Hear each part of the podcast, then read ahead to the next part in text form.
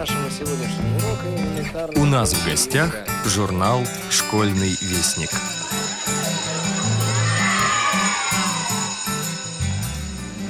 Здравствуйте, уважаемые слушатели Радио ВОЗ. У микрофона старший редактор журнала «Школьный вестник» Наталья Кочеткова. А значит, вы услышите анонс первого номера за 2021 год. Но вначале важная информация для наших подписчиков. Теперь на специализированный журнал для слепых и слабовидящих детей «Школьный вестник» можно подписаться по каталогам в двух организациях – АО «Почта России» и ООО «УП Уралпресс», а также по электронному каталогу онлайн на сайте АО «Почта России». Все необходимые индексы, условия подписки и ссылки вы можете найти на нашем сайте и страничках в соцсетях. Подписывайтесь и читайте с удовольствием. А сейчас перейдем к анонсу. 29 октября 2020 года Нижегородская региональная общественная организация родителей детей-инвалидов по зрению «Перспектива» провела онлайн-конференцию, посвященную заключительному этапу реализации проекта «Дорога в самостоятельную жизнь». Проект был нацелен на подготовку незрячих и слабовидящих школьников к самостоятельной взрослой жизни посредством усиления работы по их социально-бытовой адаптации, а именно на обучение жизненно важным навыкам, выполнению домашних дел, ориентировке в пространстве, общению. Проект был реализован при финансовой поддержке Фонда президентских грантов – с 1 ноября 2019 по 31 октября 2020 года. Вели конференцию Ирина Сумарукова, председатель правления «Перспективы», и Наталья Михайлова, координатор социальных проектов. Все подробности встречи в материале Алексея Упшинского в перспективе «Самостоятельная жизнь». Наш постоянный автор Евгения Зуева – продолжает знакомить вас с мастерами своего дела. На этот раз она встретилась и побеседовала с Ириной Миринской, профессионалом десертного искусства. Я называю Ирину мастером десертного искусства. Хотя у нее нет специального образования кондитера, ей ничего не стоит сотворить торт любой сложности. Даже проблемы со зрением не стали для нее помехой. В помощь кудеснице целеустремленность, любовь к своему делу, обостренное чувство прекрасного и поддержка чуткого супруга. Она легка, как безе.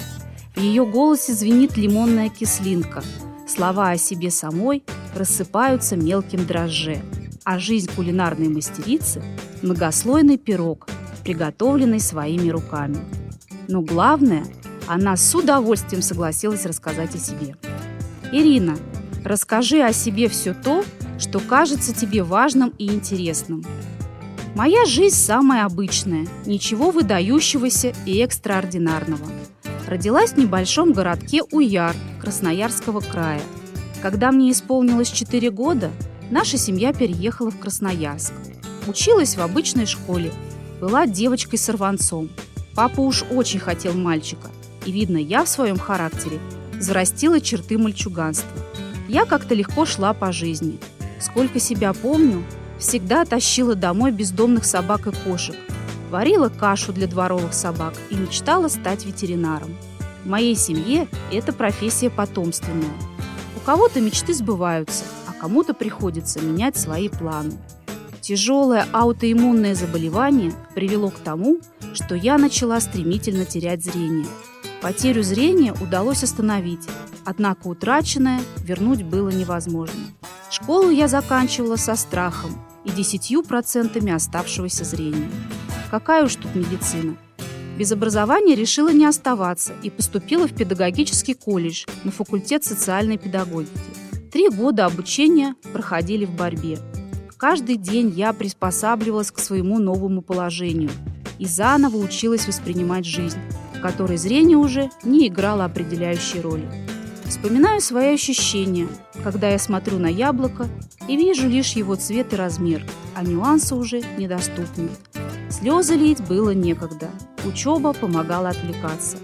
А потом как-то жизнь наладилась, все произошло само собой, будто так и было задумано.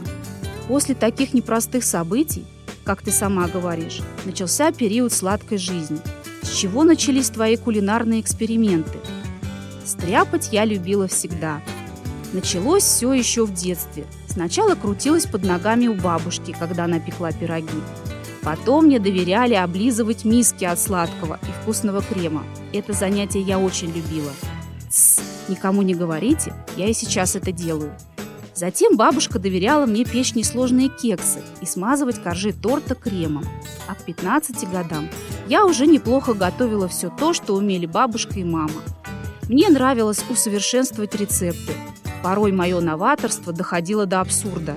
Я смешивала несмешиваемое, и всей этой эклектикой начиняла пироги. Моя семья до сих пор помнит пироги с соленым огурцом и консервированным ананасом. Не повторяйте это дома – После серьезного ухудшения зрения мои торты несколько изменили свой внешний вид. Коржи были неровными, крем располагался неравномерно. Единственное, что не изменилось, это вкус. К 22 годам я уже прилично поднаторела в десертном деле. Я пекла, взбивала, смазывала, скручивала, замораживала и, главное, угощала. Пекла для семьи, друзей, коллег по работе. Какое-то время я работала социальным работником, доставляла на дом продукты и лекарства пожилым людям. Случалось готовить для них. Спустя какое-то время про мои пирожные знали все окрестные дворы. Тогда-то и поступил первый заказ. Моя подопечная попросила испечь торт для дня рождения десятилетней внучки. Ничего вычурного. Как сейчас помню, это был трухлявый пень с ежиками и грибами.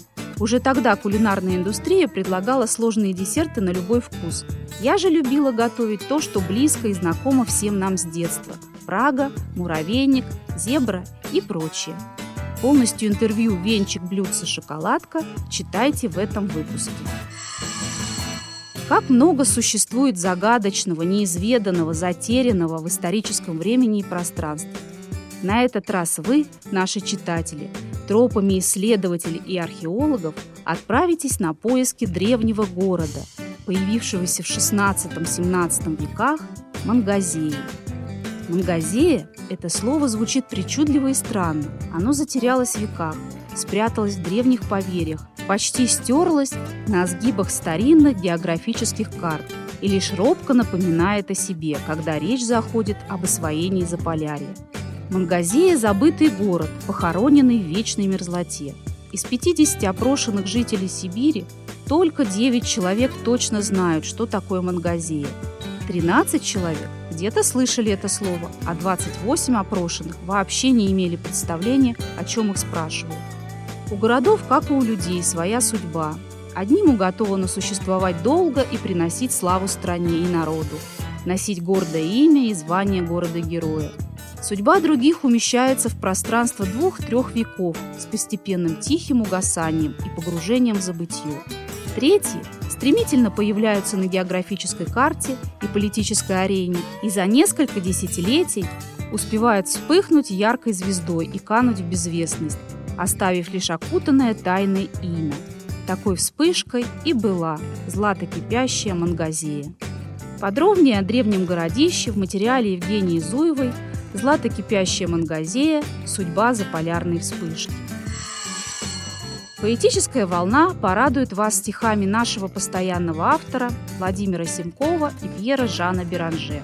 Великий французский поэт Пьер Жан Беранже, наверное, единственный поэт 19 столетия, который прославился, не издав ни одной строчки – Всенародную известность ему принесли его песни. Именно он впервые в мировой литературе перенес жанр песни из сферы народного творчества в высокую литературу. Беранже начинал свою литературную деятельность с высоких жанров. Писал поэмы, оды, элегии, пасторали. Две его первые поэмы оказались очень слабыми. Подводя итог периоду своей литературной учебы, Беранже писал – я оставил оду и дифирамб и сжег напыщенный томик, внушавший мне нелепые надежды.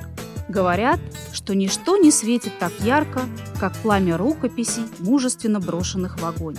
В XVIII веке во Франции начали возникать кружки поэтов-песенников, предъявлявших единственное требование к песне – она не должна быть скучной. Эти кружки назывались гагеты. В переводе с французского «пировать», «насмехаться», «подшучивать».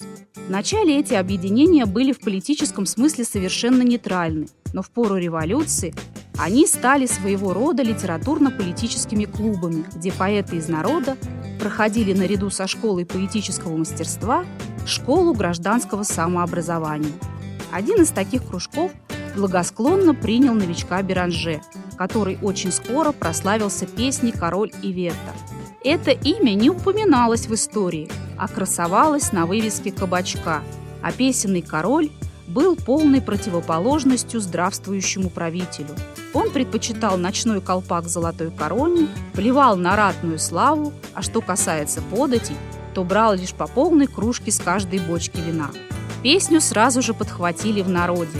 Лукавая ирония, заключенная в ней, была очевидна, и полиция Наполеона немедленно начала разыскивать дерзкого анонимного песенника.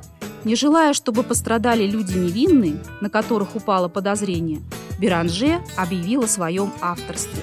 Имя его стало известно повсюду, и с тех пор много десятилетий не сходило с уст демократической Франции. В рубрику для наших самых маленьких читателей «Азбуки Веди» вошли стихи Анны Игнатовой и рассказы Елены Усачевой. Анна Игнатова «Предел возможностей». Я все могу. Могу с трамплина на горных лыжах сигануть. Могу схватить за хвост павлина и даже глазом не моргнуть. Могу лицо намылить мылом и почесать за ухом льва. Десятиклассникам верзилам могу сказать «Привет, братва!» Могу с волной морской сразиться и в спину ей вонзить весло. Прибавить к минус единицы рациональное число. Могу летать на параплане и доставать из ульев мед. Но не могу сказать Светлане, что ей прическа не идет.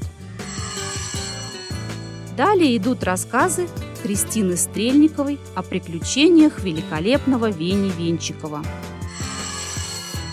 Сороковой урок бисероплетения от Ларисы Шевцовой посвящен плетению весеннего цветка тюльпана. Дорогие друзья, за окошком зима, снег, пандемия и много свободного времени.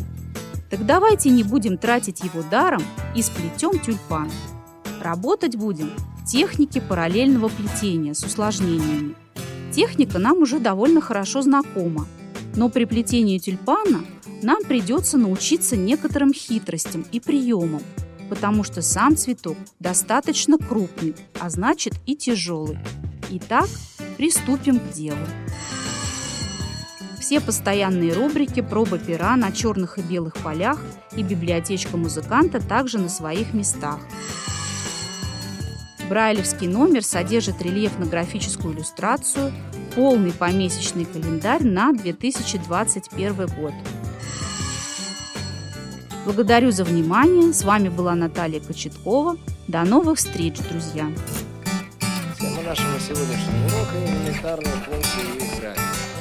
Откройте учебники.